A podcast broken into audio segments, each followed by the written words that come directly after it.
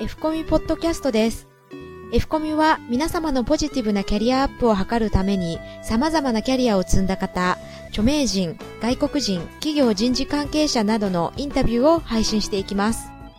第14回 F コミポッドキャスト外国人がキャリアを語る前回に引き続き元コスタリカ大使アレクサンダー・サーラ氏をお迎えしてお話を伺います今回はコスタリカでの女性の活躍外見がキャリアの上でも重要視されること。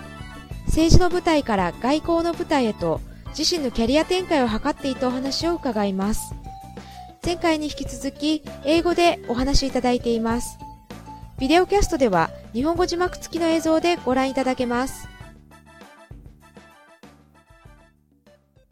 Uh, this uh, professional and um, entrepreneurial uh, attitudes are uh, promoted for educational system not only for men but also for women. Uh, so the competitiveness is uh, is higher.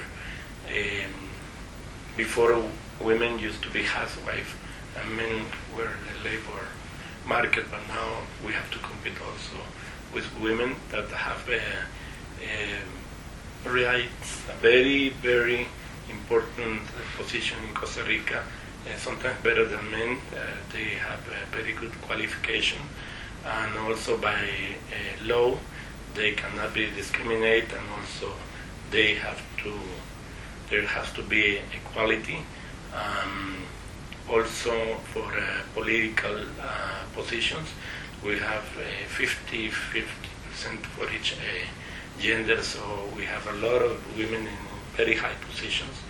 And also, the personal uh, appearance is very important for for that position. So now we see a lot of people worry about the personal appearance because this has to be with all that competitiveness. so I think uh, we have to always do our efforts in many, many aspects. Um, Costa Rica also is uh, very open to send students uh, abroad.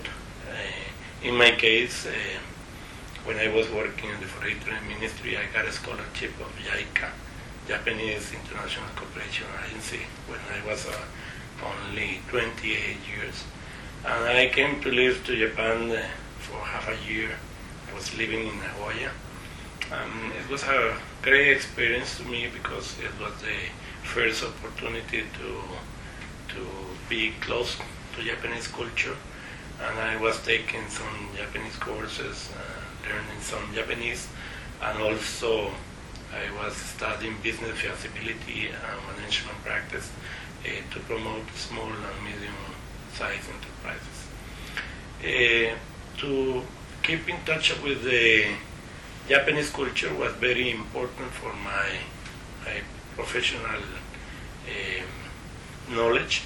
It was a great opportunity to be in this special country. And uh, on my way back, I was uh, always uh, related with the Japanese embassy in Costa Rica. I was also studying some more Japanese, and I always uh, keeping in touch with the Japanese culture. I think uh, this experience uh, was a very good sign in my life, and I think it was transcendental to, to my my career, professionally and personally speaking. So um, I went back to to Costa Rica and I was working uh, advising companies, but I also started my political career.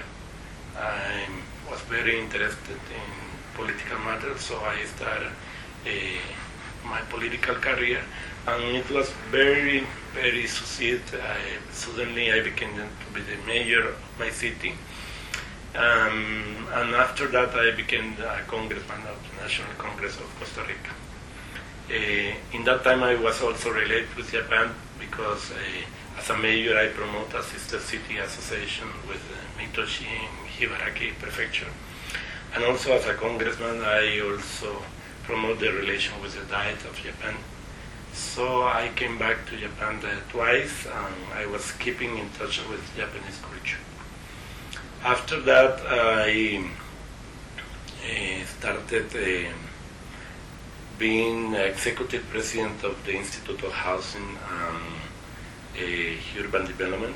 And after that, I was the vice minister of Housing Development in Costa Rica. And after that political stage, I also started my diplomatic career. I was uh, appointed as ambassador of Costa Rica to Uruguay. So I was living in South America for three years. And then I became the ambassador of Costa Rica to Japan. So I came to live in Japan for one year. And it was a real, real great experience to be back to live in Japan and to continue learning about uh, this special uh, country, this special uh, culture and Japanese people. 次回はサーラッシュの最終話になります。日本での大使任務を終えて、再び日本に民間人として戻り、ビジネスマンとしての道を歩むことになったいきさつ、そしてキャリアアップを目指す皆さんへのメッセージを語っていただきます。F コミでは今後も著名人や外国人、企業人事担当者が語るキャリアについてのコンテンツを配信していきます。同じ配信内容を映像によるビデオキャストでも配信しています。その他キャリアカウンセラーによるブログやビジネスマナーなど、あなたのキャリアに役立つコンテンツも盛りだくさんです。Yahoo、Google などの検索エンジンで F コミュ、アルファベットの F とカタカナのコミュで検索していただければアクセスできます。サイトアドレスは http://career-finders.net スラッシュ http コロンスラッシュスラッシュキャリア -finders.net スラッシュです。オープニング、エンディングの音源素材は音の葉っぱ様よりご提供いただいております。